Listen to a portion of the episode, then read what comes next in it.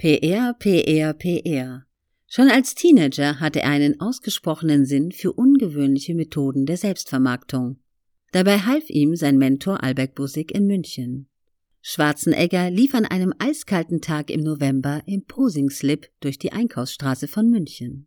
Busig rief ein paar befreundete Redakteure an und fragte, Erinnerst du dich an Schwarzenegger, der im Löwenbräu-Keller das Steinheben gewonnen hat? Ja, inzwischen ist er Mr. Universum und steht im kurzen Höschen am Stachus. Am nächsten Tag war in der Zeitung ein Bild zu sehen, wie er in seinem Posing-Slip auf einer Baustelle stand, wo ihn die in der Kälte dicht beieinander stehenden Bauarbeiter staunend betrachteten. Schwarzenegger machte Bodybuilding überhaupt erst populär, und zwar durch PR.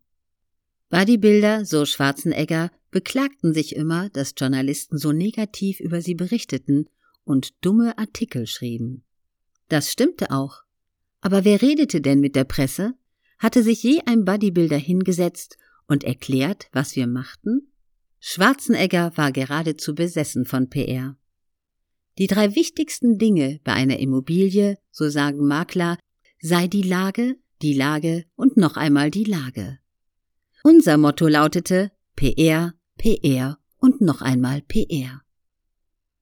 Schwarzenegger hatte schon damals ein unglaubliches Gespür für PR. Aber darauf allein verließ er sich nicht. Er engagierte professionelle PR-Berater. Cookie Rommel schreibt in seiner Biografie, besonders auf den Respekt der Öffentlichkeit legte Schwarzenegger größten Wert und bediente sich auf seinem Weg nach oben eines der besten PR-Managements, das man in USA haben kann.